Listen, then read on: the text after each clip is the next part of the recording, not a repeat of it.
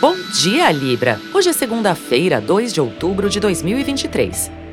Período bom para organizar, promover estratégias e planejar. A lua continua em touro e faz belas harmonias hoje, favorecendo a intuição.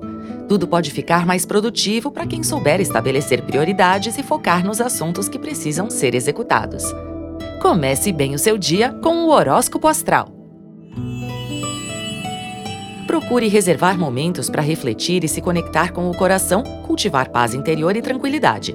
Você merece um tempo só para si, para cuidar do corpo, da mente e das emoções.